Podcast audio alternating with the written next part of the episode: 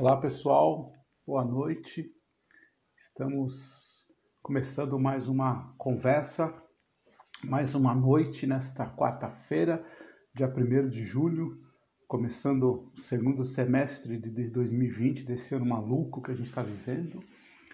E mais uma oportunidade de a gente conversar, de a gente trocar algumas ideias, de a gente refletir sobre vários temas do mundo corporativo, vários temas da, da sociedade. É, eu sempre lembro que a gente vem trabalhando aí desde o final de, março, com uma série de conversas, uma série de profissionais, trazendo profissionais, trazendo oportunidades para a gente refletir, para a gente é, fazer conexões. E hoje a gente vai receber a Isabel Rocha para falar sobre liderança, que é esse tema que a gente começou lá atrás com, com o Eduardo Gouveia. Inclusive, obrigado, Eduardo, obrigado pela pela participação aqui. Boa noite para você também. Boa noite a Daniela Iso, João Mendonça, boa noite. Juliano Bombom, que legal você estar tá aqui. É, Marlin, boa noite. Então eu queria, enfim, vai ter aqui um monte de gente. Daniela, se a gente ficar falando aqui, a gente vai ficar a noite inteira falando. Obrigado a todos pela, pela oportunidade, pela nossa, pela audiência. Aí a gente vem realizando conforme eu falei, essas conversas já há um bom tempo, com o objetivo de trazer profissionais, trazer temas, trazer oportunidades de reflexão, muito mais do que certo ou errado, são reflexões. Eu acho que a gente está num momento muito oportuno. E hoje eu vou receber é, a Isabel, que vai se apresentar, a gente vai falar sobre liderança e sobre finanças pessoais. Também eu acho que é um tema bastante interessante. O objetivo nesse, nesse segundo digamos assim, esse segundo módulo é sempre trazer um líder para fazer uma provocação, fazer, um, trazer uma, essa posição da liderança, mas também algum tema que a gente julga que vale a pena pela experiência dele ou pelo momento. Então, no caso da Isabel, é falar sobre finanças, tá bom? Olá, Cleiton, como é que você está, meu amigo? Boa noite, grande Cleiton, bom te ver aqui, sempre acompanhando. Oswaldo Merbach, meu amigo, deixa eu já chamar aqui a, a Isabel. É, oh, Isabel, Isabel, Isabel.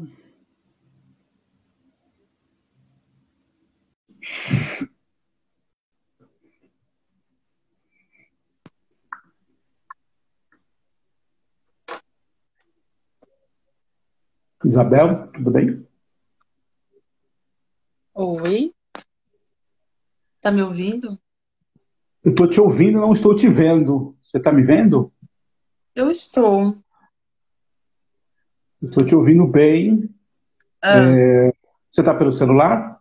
Tô, tô pelo celular. Você está me vendo e ouvindo? Tô vendo e ouvindo. Que estranho. Eu não sei se, se as outras pessoas. Pessoal, Cleitão aí, Merbach, você que está vendo aí, você está vendo a Isabel? Eu não estou vendo. Só dá um toque aqui. Quer chamar de novo? Quero, quero. Você está pelo celular? E, tá, a sua rede é boa aí onde você está? Sim, sim, é boa. Tá, vou chamar de novo, tá? Tá bom.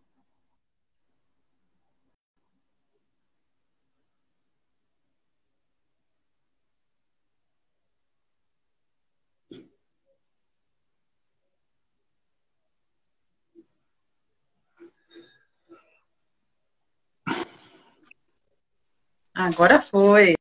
ah, que legal. Oi, Isabel, tudo bem? Oi, eu tô bem, e você, Fábio? Tudo bem, graças a Deus, muito bom. Eu queria, é, acho que você já, já acompanhou nessas conversas aí, a gente sempre trazendo algum profissional, então eu queria primeiro te agradecer, agradecer o seu tempo, sua dedicação, a oportunidade de você conversar com a gente. Primeiramente, dar boa noite, né? E boa noite. Queria que você Queria que você, para iniciar a conversa, contasse um pouco para a gente. Provavelmente você deve ter gente aqui que te conhece, é, mas enfim, antes de falar, eu queria que você se apresentasse e depois a gente ter algumas 38 perguntas para você. que ótimo. Boa noite, pessoal. Eu queria agradecer ao Fábio por essa oportunidade. É sempre bom podermos é, contribuir e compartilhar o conhecimento. A gente sempre aprende muito nesses processos, né? Isso que é super importante. Então, me apresentando, eu sou Isabel Rocha, É, como o Fábio falou, eu, atualmente eu sou líder né, na área de suprimentos. É, eu, a minha formação é economia. Eu fiz depois pós-graduação em administração da produção e gestão da produtividade. Depois eu fiz o MBA em controladoria e finanças em 2017, eu terminei o mestrado em administração, também com ênfase em finanças. Né? Legal. É, é, apesar de, desse é, vasto conhecimento em economia e finanças, a minha carreira eu acabei fazendo IRH, né? Então, é, isso é super interessante. Mas a minha formação é em economia e eu, eu fiz mestrado em administração e finanças. E você, e você é, passou assim, em termos de empresas, de, é, de trabalho, atividade, você passou por onde? Por onde você começou? É, onde você está exatamente hoje, só para dar um contexto? Claro. Na verdade, assim, eu comecei a trabalhar muito jovem. Essa é uma, é uma questão super importante, porque eu tinha 15 anos, eu sou do interior de São Paulo, de Bebedouro. Então, eu comecei a trabalhar numa imobiliária, eu tinha 15 anos. E eu era muito tímida. Imagina alguém que não conseguia falar com as pessoas. Para você ter uma ideia, no meu primeiro emprego, minha mãe foi junto. Minha mãe está aqui ouvindo. Ela foi comigo. E aí ela ficou uma tarde inteira. A empresa que eu trabalhava era uma imobiliária, que eles estavam transferindo. Imagina na época, uma imobiliária de telefone, que nem existe isso mais, imagina, né? E aí a empresa estava se informatizando. Como eu fazia curso de informática, e aí então eu consegui esse emprego. Minha mãe foi, eu falei, mãe, eu tenho um monte de, vergonha de ir sozinha. Ela, não, eu vou com você. Minha mãe ficou ao lado, na, sentada no escritório, e a pessoa estava me passando toda a informação do que tinha que trabalhar. Então, minha mãe teve que ir comigo, porque eu tinha muita vergonha de conversar com as pessoas. Mas eu acho que ter começado a trabalhar cedo me ajudou muito nesse processo, né? Para que eu pudesse começar a aprender um pouco mais sobre lidar com as pessoas, conviver e perder essa timidez. Ainda sou tímida, mas isso não me, não me impede de fazer as coisas. Acho que é uma grande diferença, né? Acho que isso é muito importante. Eu trabalhei durante sete anos nessa imobiliária. É, em paralelo, eu também fui professora de informática. Eu comecei como professora, eu tinha 16 anos, como professora de informática. Na escola onde eu estudava, eu fui convidada a fazer estágio e, consequentemente, depois professora. Fiquei né, nesses dois trabalhos é, até 97, quando eu entrei na faculdade, ainda fazia isso. Eu fazia faculdade de economia em Araraquara e ainda morava em Bebedouro. Então, eu viajava todos os dias de Araraquara para Bebedouro. É, no ano 2000, eu me mudei para Araraquara, comecei a fazer estágio na Caixa Econômica Federal, que foi um divisor de águas um pouco na minha carreira. Eu aprendi muito sobre finanças, sobre economia ali na Caixa. Trabalhei em algumas empresas até 2004, quando eu entrei na FMC, é, na época FMC Technology, em Araraquara, e foi bem interessante que eu fui para uma, uma, função como analista de previdência, era para trabalhar num fundo de pensão. Tinha muito a ver com a minha carreira de ser economista e estar fazendo pós-graduação. Eu fui trabalhar nessa empresa é, durante de 2004 a 2005 e aí eu fui promovida. Só que a promoção ela veio com uma mudança de estado e de cidade. Eu fui para o Rio de Janeiro. Que legal. É, a, é, a, empresa, é, a matriz da empresa acabou se mudando para o Rio de Janeiro, tiveram algumas mudanças, e eu era analista de previdência e fui ser coordenadora de previdência no Rio de Janeiro, mas ainda cuidando da previdência do Brasil todo da FMC. Então foi uma experiência fantástica. Então para mim era tudo novo. É, eu aprendi muita coisa, tanto como pessoa, tanto como profissional. Fiquei na FMC até 2012, ainda no Rio de Janeiro. E aí eu estava querendo voltar para São Paulo e eu tinha um objetivo que era trabalhar numa montadora. Eu adoro carro. E eu queria trabalhar numa montadora. Eu falei, bom, então vamos procurar emprego numa montadora. E aí eu fui para a Hyundai, é, no momento que a Hyundai estava começando um startup do HB20 em Piracicaba. Fui como especialista de benefícios para implementar toda a área de benefícios da Hyundai plano de saúde, é, porque nesse processo que eu estava na FMC, tiveram algumas mudanças, eu saí só do fundo de pensão e comecei a cuidar da área de benefícios também. Então foi aí que eu fui para RH. Então de 2012 para frente, eu comecei a, então a fazer esse processo todo na área de benefícios. Fiquei na Hyundai um ano, implementei todo, todo o processo de benefícios. Não me acostumei a morar no interior de São Paulo de novo, né? Depois de morar sete anos no Rio de Janeiro, né? Foram sete anos lá. E eu resolvi é, vir para São Paulo, que sempre foi meu objetivo, morar em São Paulo. Comecei a fazer alguns processos seletivos e fui para a CIA. Na CIA eu era supervisora de benefícios e cuidava também na área, da área de segurança do trabalho de todas as lojas do Brasil. Isso foi em 2013. Então foi muito bom. Eu aprendi algo novo que eu não sabia muito de segurança do trabalho, de medicina ocupacional, então aprendi muita coisa. Então isso foi muito importante. E aí quando foi em 2014, eu tive a oportunidade de ir para Ford. Na Ford, a minha, eu fui para trabalhar na área de benefícios e também ser diretora superintendente do fundo de pensão da Ford. Então, Voltei um pouquinho a trabalhar com fundo de pensão e também continuei na área de benefícios. E aí, em 2017, a Ford passando por todas as reestruturações que a gente sabe que aconteceu, eu fui desligada. E aí eu comecei a procurar uma nova oportunidade, surgiu a oportunidade na JBS, e aí foi muito diferente, porque eles precisavam de uma pessoa na área de suprimentos, mas que conhecesse de RH, porque seria uma, um gerente de suprimentos para negociar com RH. Então, diferente de outras empresas que eu trabalhei, onde eu negociava plano de saúde, seguro de vida, consultoria, na JBS, quem faz isso é a área de suprimentos, é que negocia. Então, todas as minhas experiências anteriores foram essenciais para essa posição que eu estou hoje. Né? Então, gerente de suprimentos na JBS, para RH e serviços administrativos. Então, foi uma série de conhecimentos adquiridos ao longo da carreira que me trouxeram até aqui. Então foi muito importante. E você está onde fisicamente é, trabalhando pela JBS? Você trabalha onde? São Paulo? São Paulo, a matriz fica aqui em São Paulo, exatamente. E aí também, e também aí une um desejo seu de ficar em São Paulo, né? Sim, não, sempre. São Paulo, eu adoro morar aqui em São Paulo, fantástico. Por todas as oportunidades, tanto de trabalho quanto culturais que eu adoro. Adoro teatro, adoro cinema, shows. Então, para mim é fantástico morar aqui. Eu gosto muito. Cara, que legal, Isabel. Muito é, parabéns aí pela sua carreira. É uma carreira, digamos assim, multidisciplinar, né, tanto em relação às atividades quanto em relação às empresas. Acho isso muito legal.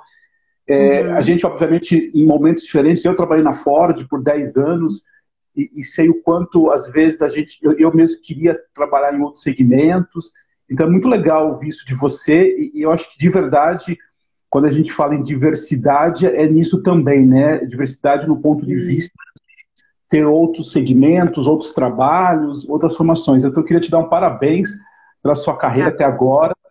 É, e outra coisa que me permite falar, que eu estou super contente, é, eu estou trazendo, e é legal quando a gente olha mulheres também, mulheres fazendo esse, essa carreira de gerência, diretoria, liderança, né? A gente sabe que ainda uhum. a gente tem um uhum. país ainda com várias questões preconceituosas, enfim. Então, é, é, eu acho bacana quando a gente vê mulheres e também me permite falar que eu acho bacana ver mulheres negras, né? Também, acho que é mulheres e homens, obviamente, mas é legal também, né? Acho que é, você acaba representando, digamos assim, uma carreira de sucesso, né? E, e provavelmente para sua família, para suas pessoas, para sua rede de comunidade, você acaba sendo uma inspiração. Então, parabéns, viu? De verdade, parabéns por, pela sua carreira até agora, por tudo que você vem fazendo.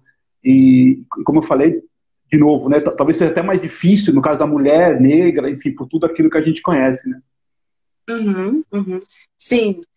Obrigada. Acho que é, isso é super importante a gente tocar nesse assunto, porque até é, eu sempre digo que os meus pais foram fundamentais nesse processo, né? Porque é, quando a gente volta na história e, e, e, vê um pouco tudo que aconteceu é, conosco desde a né, época que viemos para o Brasil e aí a tal da abolição, né, que aconteceu, a gente observa que o que aconteceu na verdade foi na, na teoria, né, os, os negros se tornaram livres mas sem nenhum apoio do governo naquele momento, sem nenhum subsídio.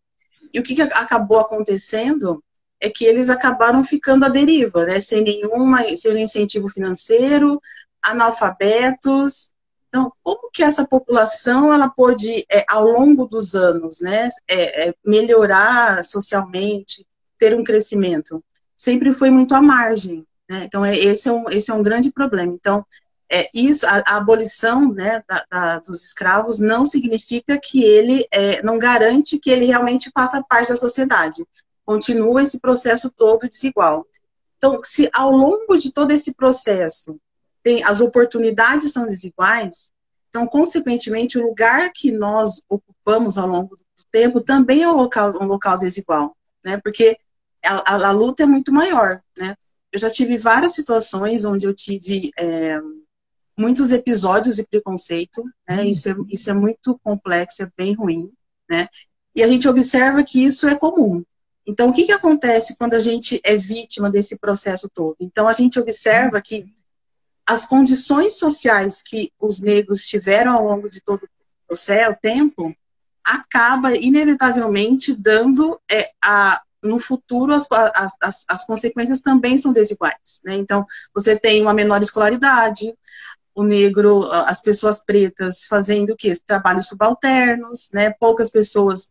É, não que eles não tentem falar, serem ouvidos, mas eles não estão nos espaços de poder. Então, poucas pessoas têm a oportunidade que eu tenho de estar falando aqui, né? Falando sobre esse processo. Então, é, eu, eu, o que é muito importante para essa ascensão é a educação. Não existe nada que possa fazer isso. Então, os meus pais foram muito, muito severos em relação à educação. Eu, a, até hoje é, tá? Meu pai fica assim, Isabel, quando vai começar o doutorado?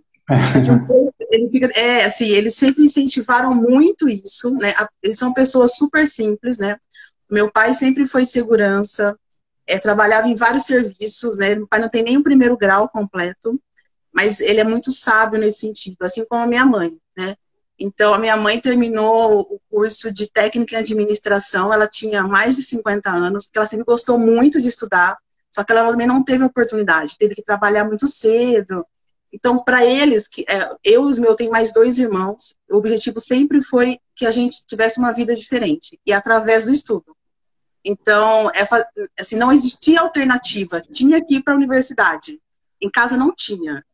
Todo mundo teve que ir para a universidade, todo mundo tem curso superior.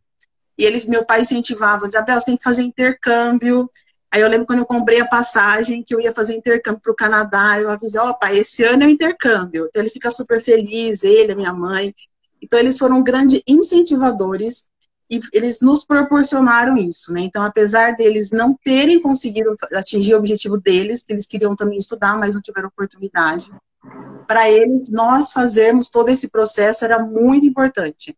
Então, eu agradeço demais meu, meus pais, pra, porque eles realmente conseguiram. Como é, que, como, é que, como é que eles chamam? Meu pai chama José Roberto, minha mãe chama Marli. Dona Marli, parabéns. José Roberto, parabéns pela filha, pela carreira dela. E acho que uma das coisas bacanas é justamente essa carreira que ela está consolidada, que está fazendo.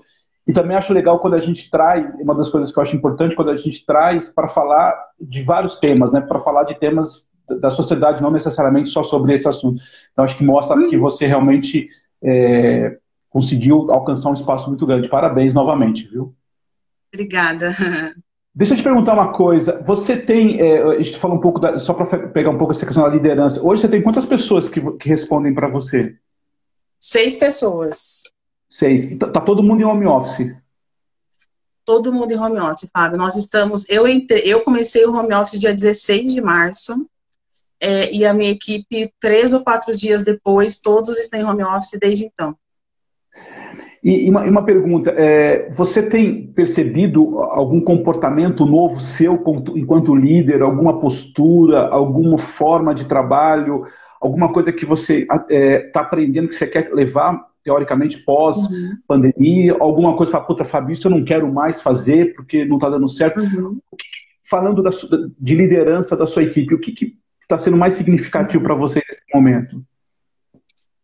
É um desafio enorme, né? Assim, eu sempre fui muito próxima da minha equipe no dia a dia, nós somos muito próximos. É, e a minha maior preocupação quando eu comecei esse processo, eu fiquei com muito medo de que não daria conta de, de toda a demanda que nós tínhamos e todo mundo em casa. E, e, é um processo onde a questão psicológica é muito forte, né? As pessoas ficam muito preocupadas. Eu fiquei muito realmente preocupada com isso.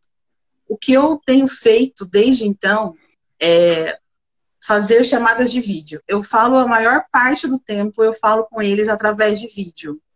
É, eu quero continuar, eu quero manter essa proximidade apesar da distância. Então, vê-los, perguntar como que eles estão. Eu faço isso todo dia. Mando bom dia no grupo que nós temos. Todo dia eu mando bom dia, uma carinha, sabe assim, pra gente realmente, pra, é, apesar da distância, que todos possam continuar entendendo que nós somos o mesmo time né? Que eu estou aqui, que nós estamos aqui para dar suporte, para ajudar.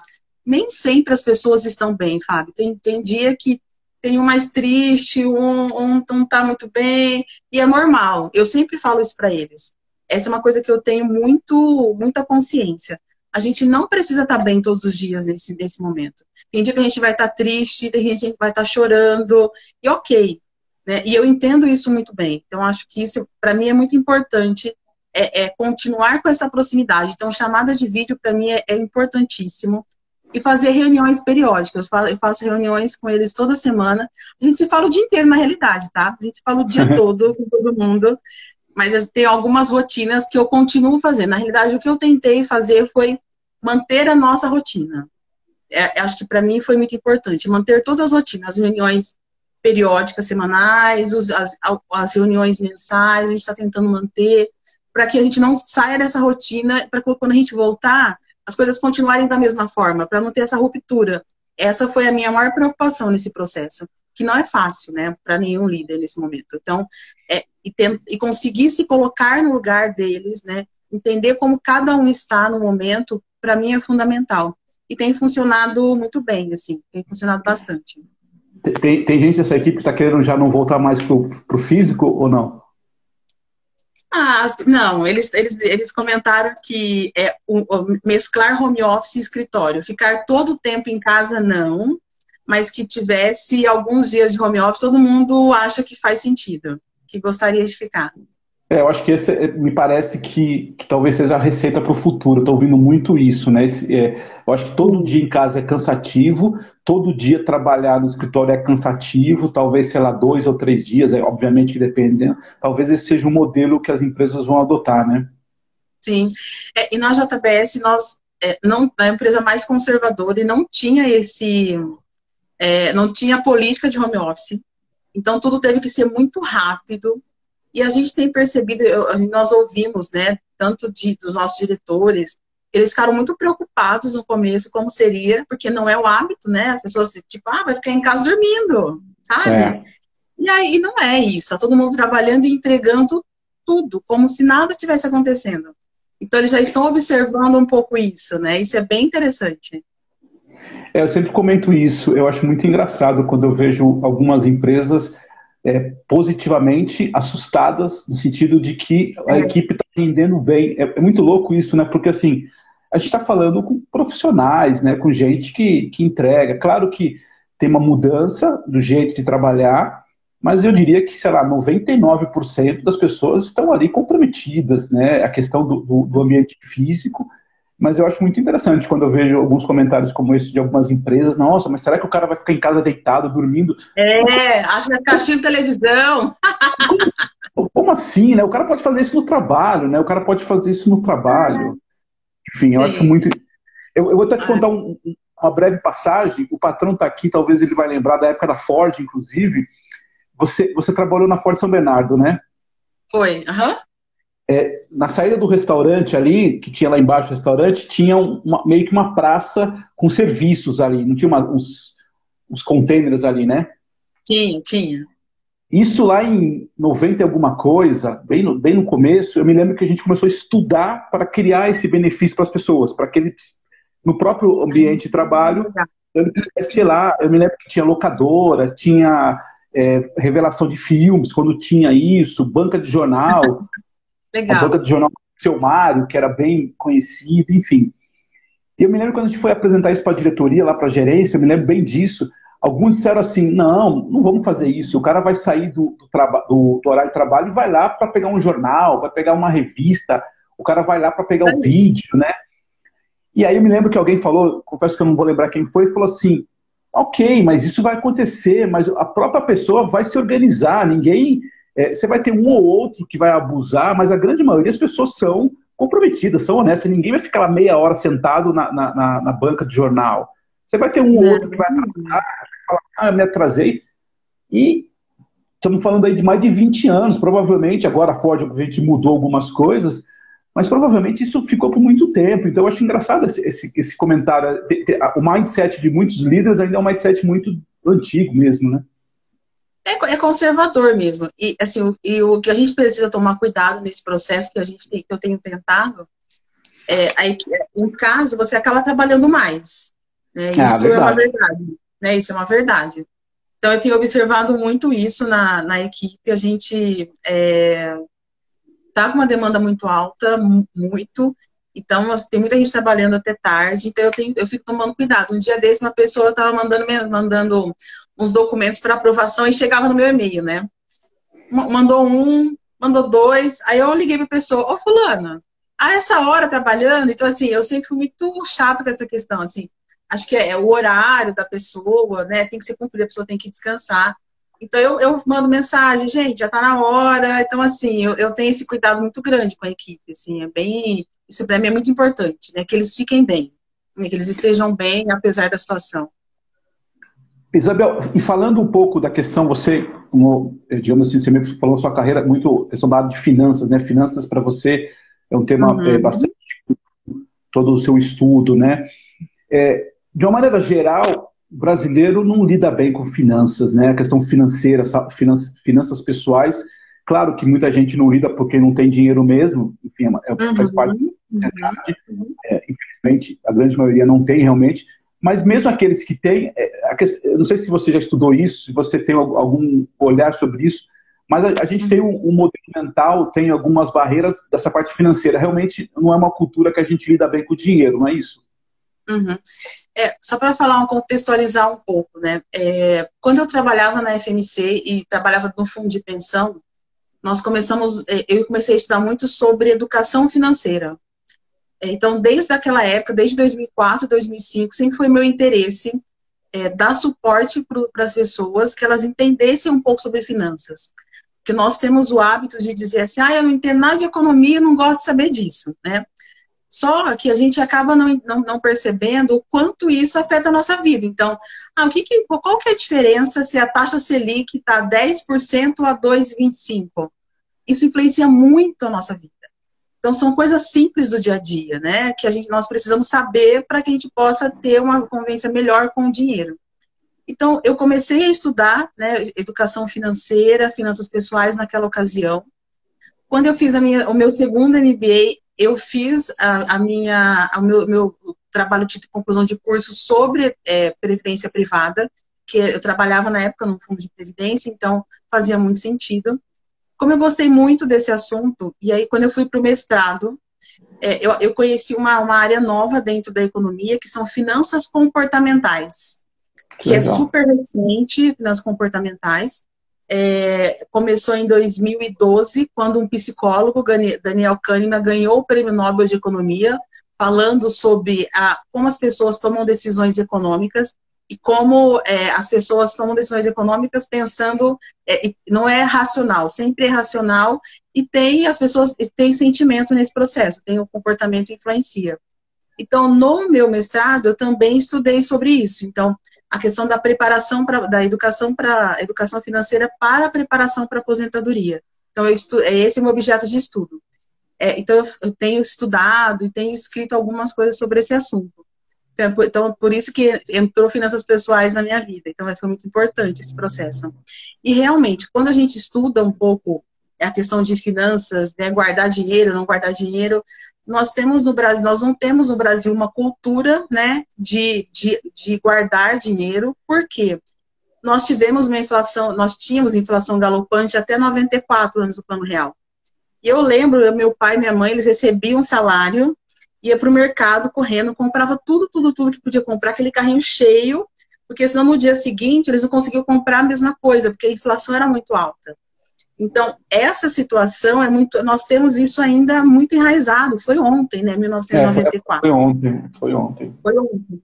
Então, nós não temos essa cultura. Então, a gente tem a cultura de ganhar dinheiro e gastar, né? O que acontece é que a gente acaba não se importando muito com essa questão do futuro. Então, ah, como que eu vou pagar um plano de saúde? Como que eu vou continuar? Eu vou trabalhar até quantos anos? Até 60, 70, 80? Não sei. Então, como que vai acontecer isso? Então, a gente observa muito isso no brasileiro. E numa situação como a gente está vivendo agora de pandemia, isso fica muito latente, né? Duas coisas ficam muito latentes. Primeiro, a desigualdade que a gente tem no Brasil, a desigualdade social que a gente tem no Brasil está muito latente, né? Considerando tudo que eu já falei em relação à, à, à questão do, das, das, pessoas negras e tudo, e a questão social que a gente tem no Brasil. E aí a gente começa, começa a observar isso, que a, mesmo as pessoas que têm talvez um pouco mais de condição financeira de fazer, de guardar dinheiro, acaba não fazendo, nós não temos esse hábito. Então, isso é algo bem ruim no sentido de é, pensar no futuro. Então, a questão da preparação para a aposentadoria é super importante nesse sentido. Não é, aposentadoria no sentido de parar de trabalhar, né? Mas, assim, no futuro, eu vou ter 50 anos, 60 anos, 70, como que vai ser? Nós não temos muito esse hábito, nós não pensamos dessa forma. É, é interessante esse comentário seu, porque, assim, é, de novo, respeitando as pessoas, as dores, mas é, realmente, por exemplo, quando começou essa pandemia, é, as empresas, porque isso também traz para empresas, não só para pessoa física, mas para pessoa jurídica. É, e de novo aqui sem julgamento nenhum. Mas as, tiveram muitas empresas que quebraram muito rápido, né? Porque provavelmente provavelmente não tinha esse colchão, digamos assim, de, de na verdade, cara, aquela frase que a gente brinca, né, que o cara vende o almoço para pagar janta ou vice-versa. Isso aí. Uhum. É, isso para todas as empresas, né? E, e, eu acho isso bem interessante, né? Porque é claro que tem situações e situações, tem mas tanto como pessoa física como pessoa jurídica, a gente não tem uma história de olhar a, a finanças como algo comporta. Eu gostei do que você falou, né? Como, como é que é finanças comportamentais, né? Eu acho isso bem interessante, é. né?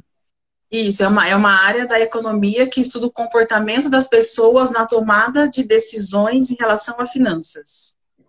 Você acha, é, outro dia eu ouvi um pouco sobre isso, eu não sei se você já estudou, é, e talvez é, combine nesse momento ou não, queria te ouvir.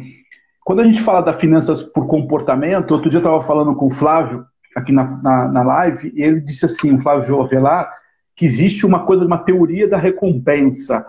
Provavelmente depois que a gente viver essa onda, vai chegar um momento que eu vou querer comprar algumas coisas porque eu não pude comprar esse tempo todo. É algo, e, assim, é, é uma coisa meio de um mimo, não é nem uma coisa, não é nem comprar um carro, não é isso. É comprar uhum. coisas que eu de repente estou sentindo falta agora.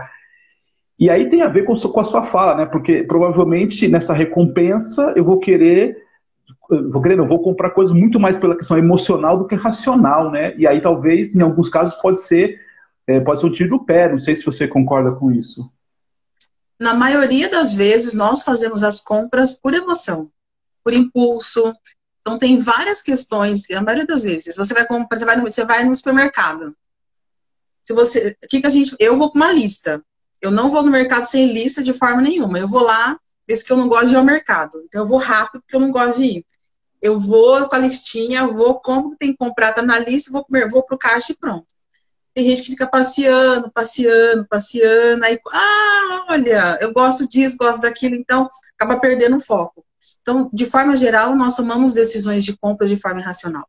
E nesse momento, nessa retomada, esse é um, é um risco que a gente vai precisar tomar muito cuidado porque tem nós muitas pessoas é, perderam o emprego ou tiveram um salário reduzido e como trabalhar, como fazer, né, ter esse meio termo de é, precisar, precisar de verdade comprar alguma coisa, né, não precisar querer, uma coisa é querer, outra é precisar, que é muito diferente.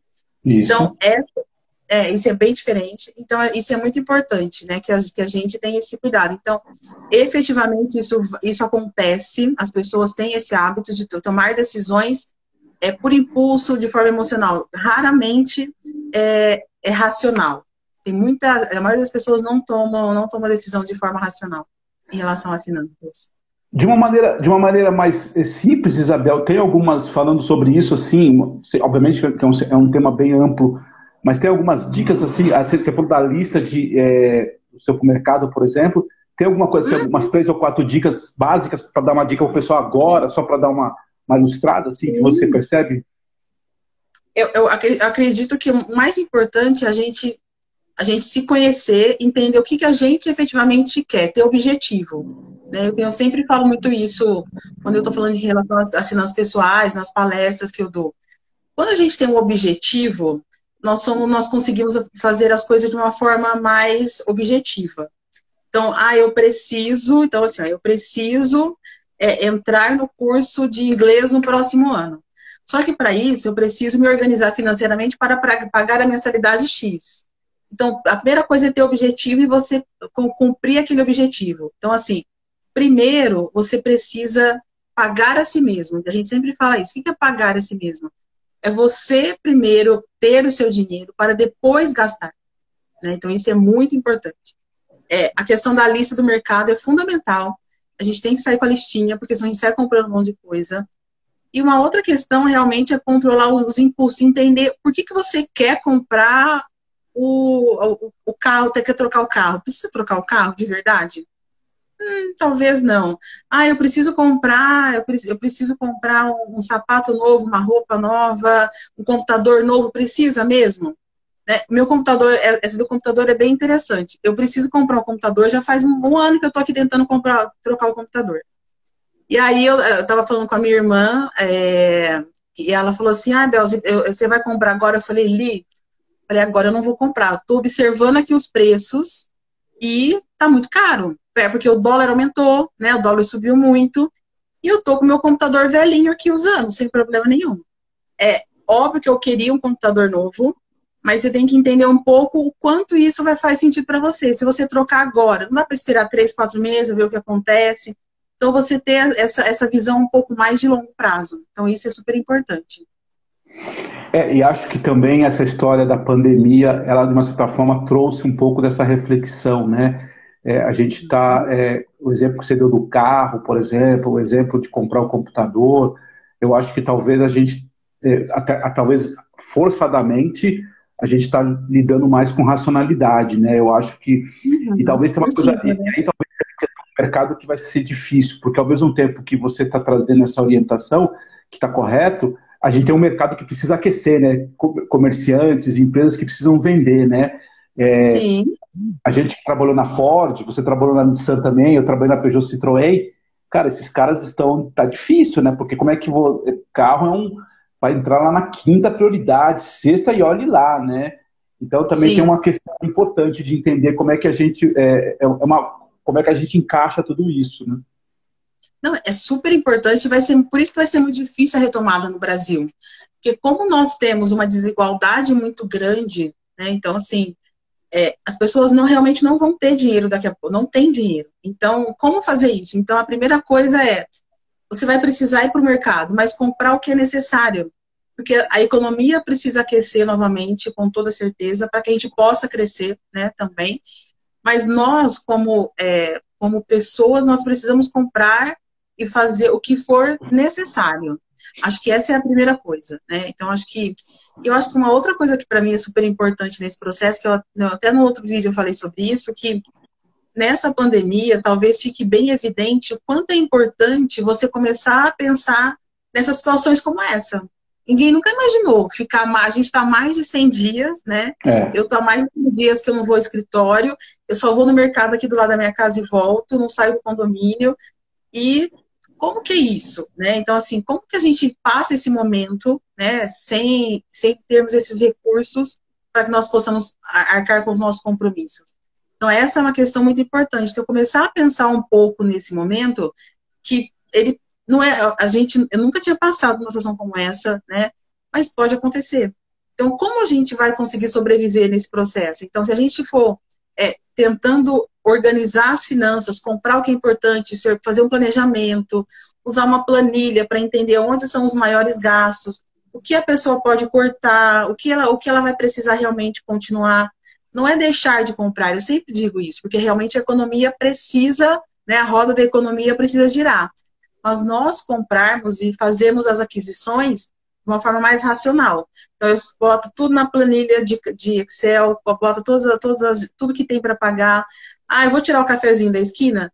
Talvez não precise tirar o cafezinho da esquina, mas talvez não vai ser todo dia o cafezinho da esquina. Sabe essas coisas é. simples? Eu adoro ir sair para jantar, mas eu preciso sair para jantar todo final de semana? talvez não, né? É, eu vou te contar uma coisa que eu fiz para você, para você entender como que eu faço, assim. Então, eu adoro ir ao teatro, a show, como eu te falei. E aí eu comecei a perceber que eu estava gastando mais do que o meu budget para essa finalidade dos shows, que eu tenho um budget mensal para essa finalidade, quando tinha show e teatro, né? Porque agora.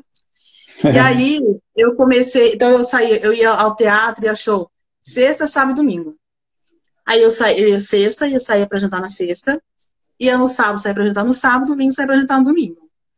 E aí tava, não tava dando, a conta tava, tava em excesso dessa conta. Eu falei, hum, precisamos rever este processo. O que, que eu fiz?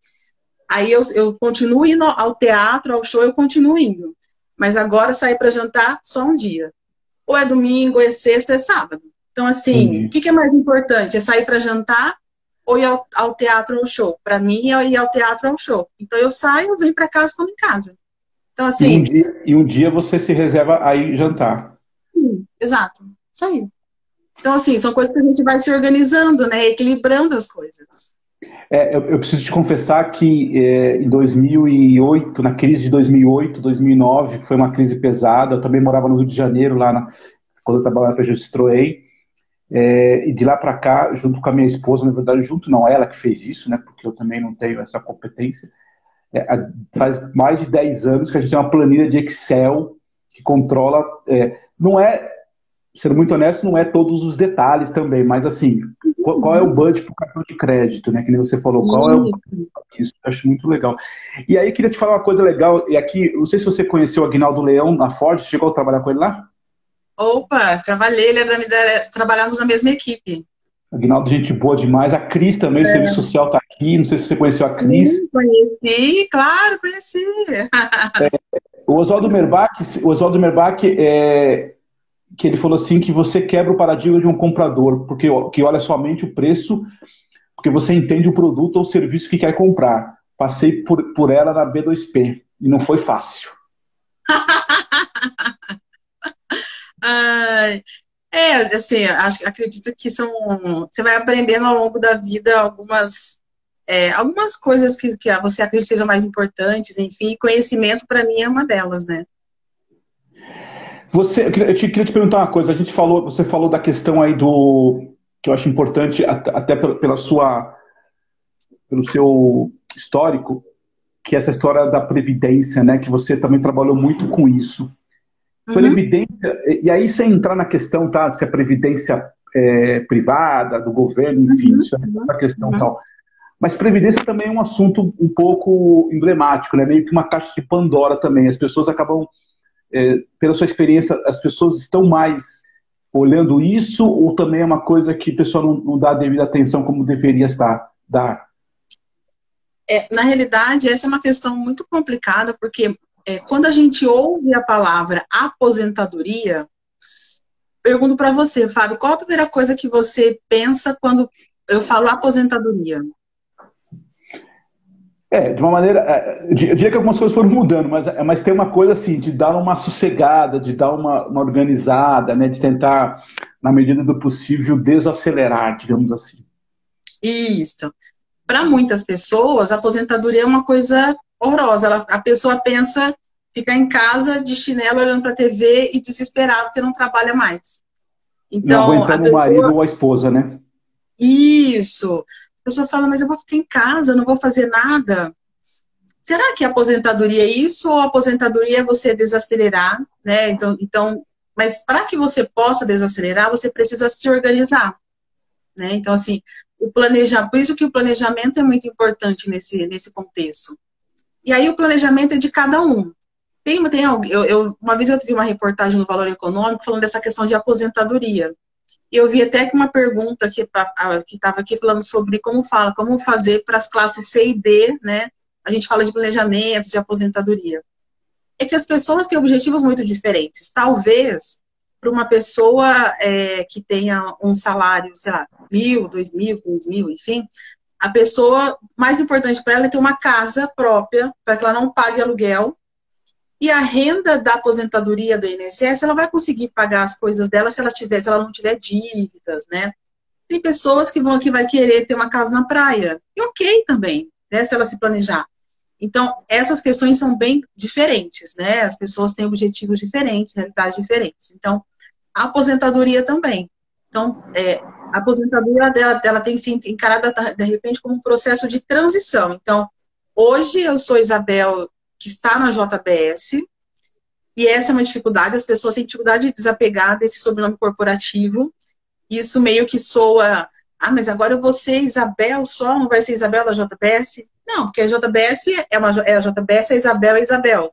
Então você, né, você tem essa, esse status, é uma coisa complicada. As pessoas acabam ficando muito preocupadas como que vão, vai ser esse momento, porque elas não se planejaram para isso nós temos um número muito grande de pessoas que se suicidam em função disso, né? Assim, tipo, não sei o que fazer. É, tiveram algum. Teve um episódio que eu presenciei na Ford sobre esse assunto, foi bem ruim essa situação. Então, assim, é horrível essa situação. Por quê? Porque a pessoa não, sabe o que fazer depois daqui, o que faz depois daquilo, né? E aí, uma vez, uma empresa que eu trabalhei, a gente estava falando, eu estava no, no, no programa de preparação para aposentadoria, e falando para as pessoas sobre isso, e uma pessoa fez o seguinte comentário: a esposa é, é, pedagoga e a pessoa trabalhava na empresa. Então, o que, que ele fez? Ele assim: ah, eu vou, vou dar suporte para mim. Os dois abriram uma escola, porque a esposa é pedagoga. Ele estava se aposentando e ele ia trabalhar com a esposa na escola. Então, ele tava, já tinha um planejamento para depois que saísse da empresa. Então, o sobrenome corporativo dele estava ok, porque ele já tinha um planejamento. Então, essa é a diferença. Então, assim, a gente entende a aposentadoria como algo ruim, coisa que não é, né? Não é de forma nenhuma. Então, é, é algo que é um processo de transição. Então, você precisa entender dessa forma. Não que seja alguma coisa, ah, eu vou ficar sentado vendo televisão no sofá. Não, não necessariamente. Né? Você, você, é, é você poder escolher o que você quer fazer. Isso é o mais importante, né? É, e não tem problema, é, e não tem problema nenhum se o cara quer continuar trabalhando, exercendo alguma atividade, fazendo alguma coisa. Não, não, não. Como você colocou. O Clayton fez aqui, é, fez um comentário aqui que, que eu acho que ele que foi uma citação que eu acho que é do Fernando Tadeu Pérez. O Fernando Tadeu Pérez, não sei se você conhece, é um executivo da Auto Latina, dois, é, se não me engano, depois foi para o Banco Itaú, enfim é, quem planeja trabalha a metade e produz o dobro. Ah, isso aí. Bem, bem interessante. interessante. É bem isso mesmo.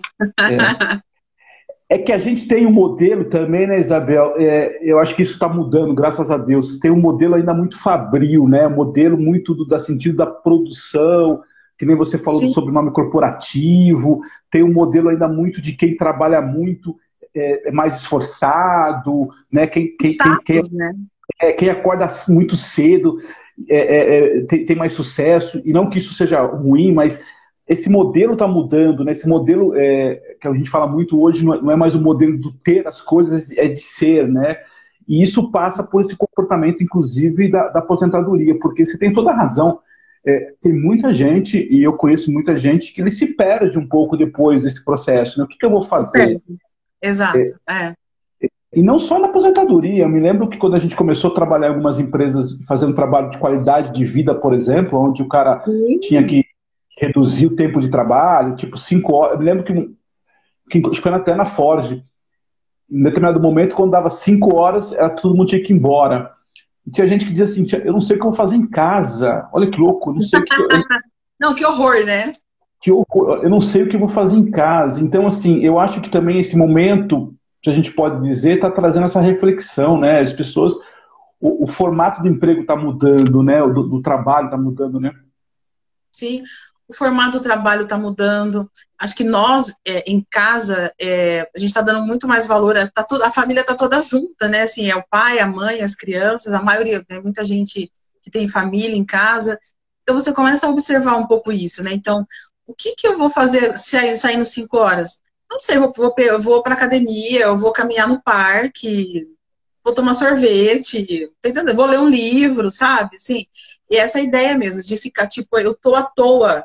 Não, não tá à toa, é um tempo para você que você tem. Né? Então, é quando você pensa nessa questão de parar de trabalhar ou de mudar a forma de trabalho, é bem nesse sentido, né? De você pensar, fazer o que você quer, escolher o que você quer, o que você vai fazer, como você vai fazer.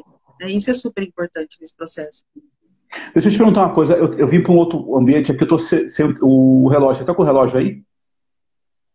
Deixa eu ver. Não, estou aqui. Também estou sem relógio. ah, 19h50. Para eu. Caraca, só faltam 10 minutos. A conversa vai que vai, muito boa.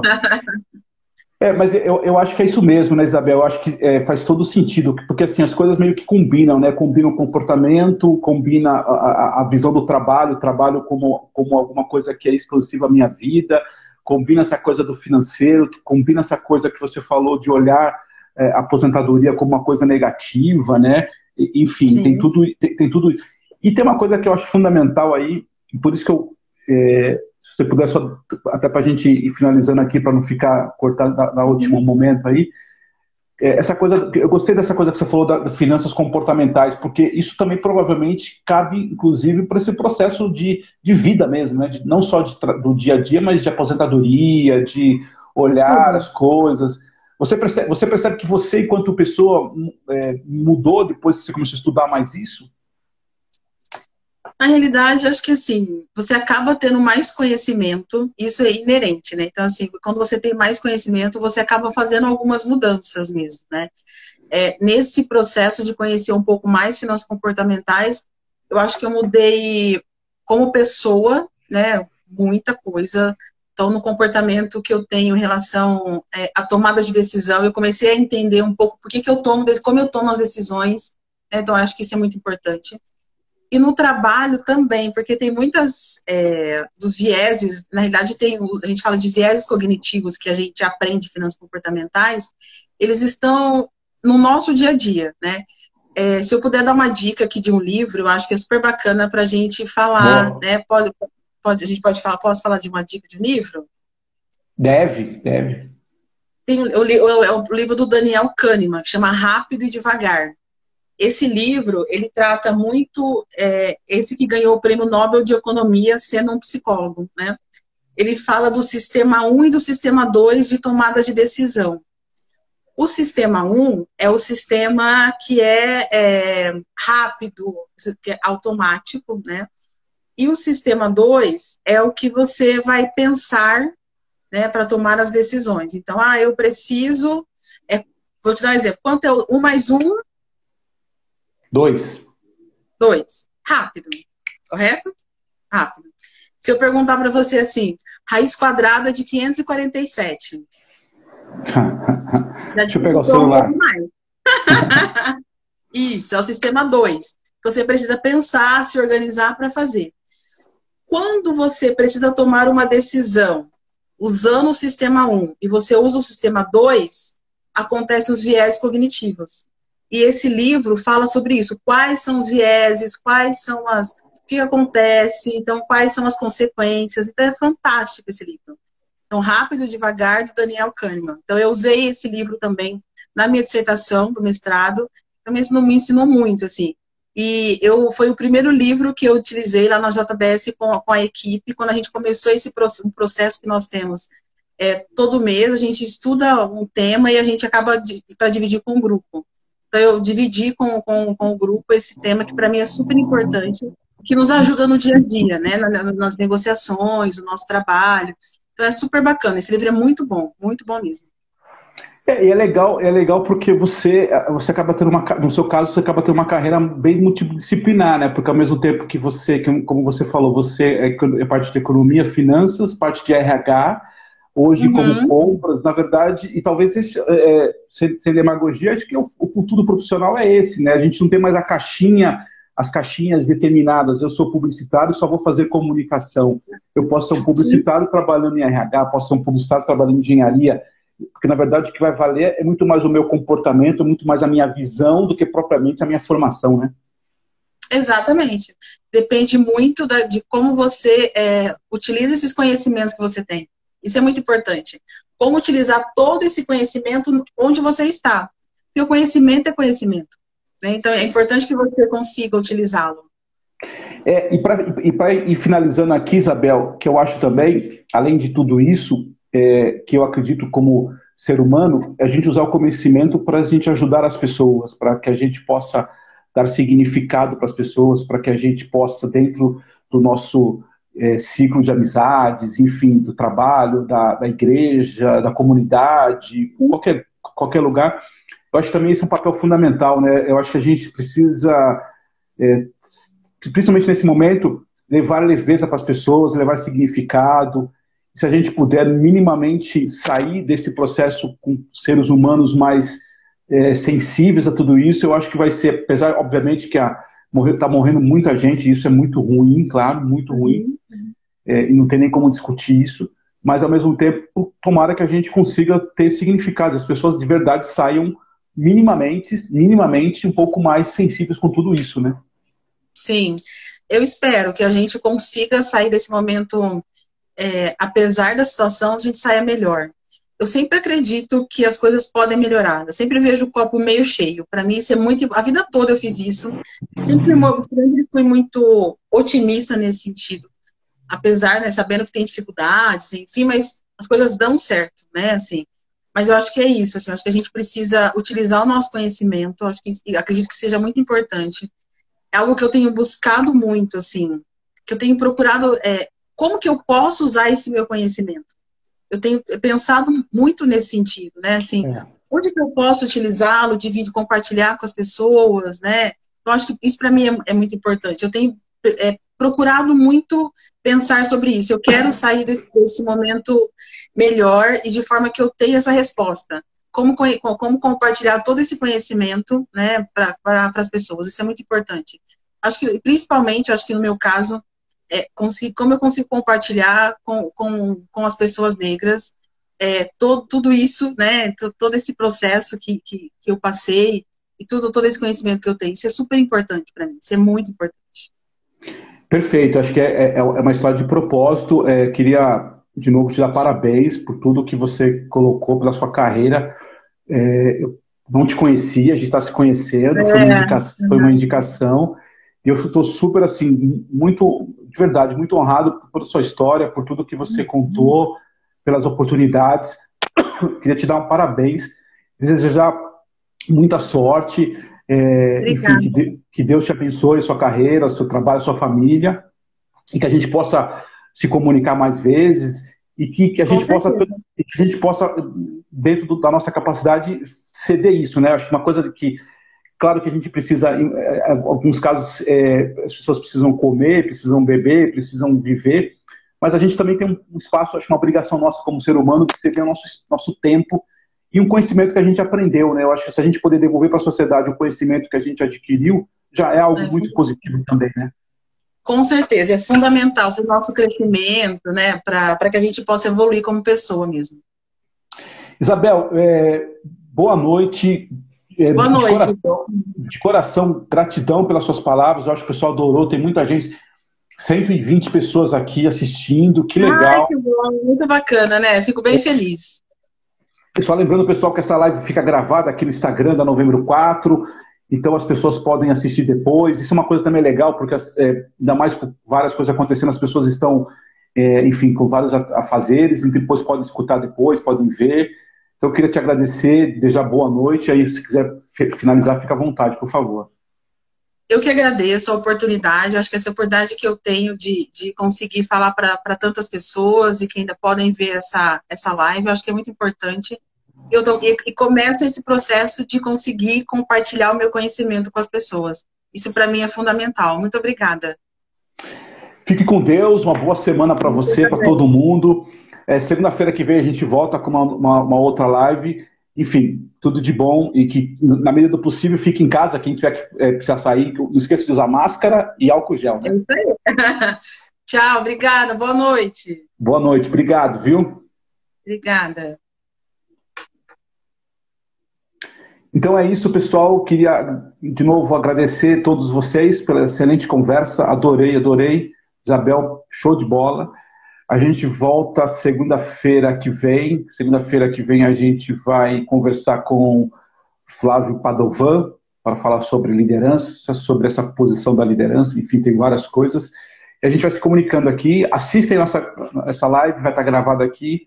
É, todo mundo que chegou aqui, tem pessoal que chegou, chegou tarde. William Flores, fica com Deus aí, cuidado aí no sul, vendaval tá bravo aí. Toma cuidado, viu? Um grande abraço, está terminando aqui o nosso tempo. Boa semana para todo mundo. Fiquem com Deus. Um abraço.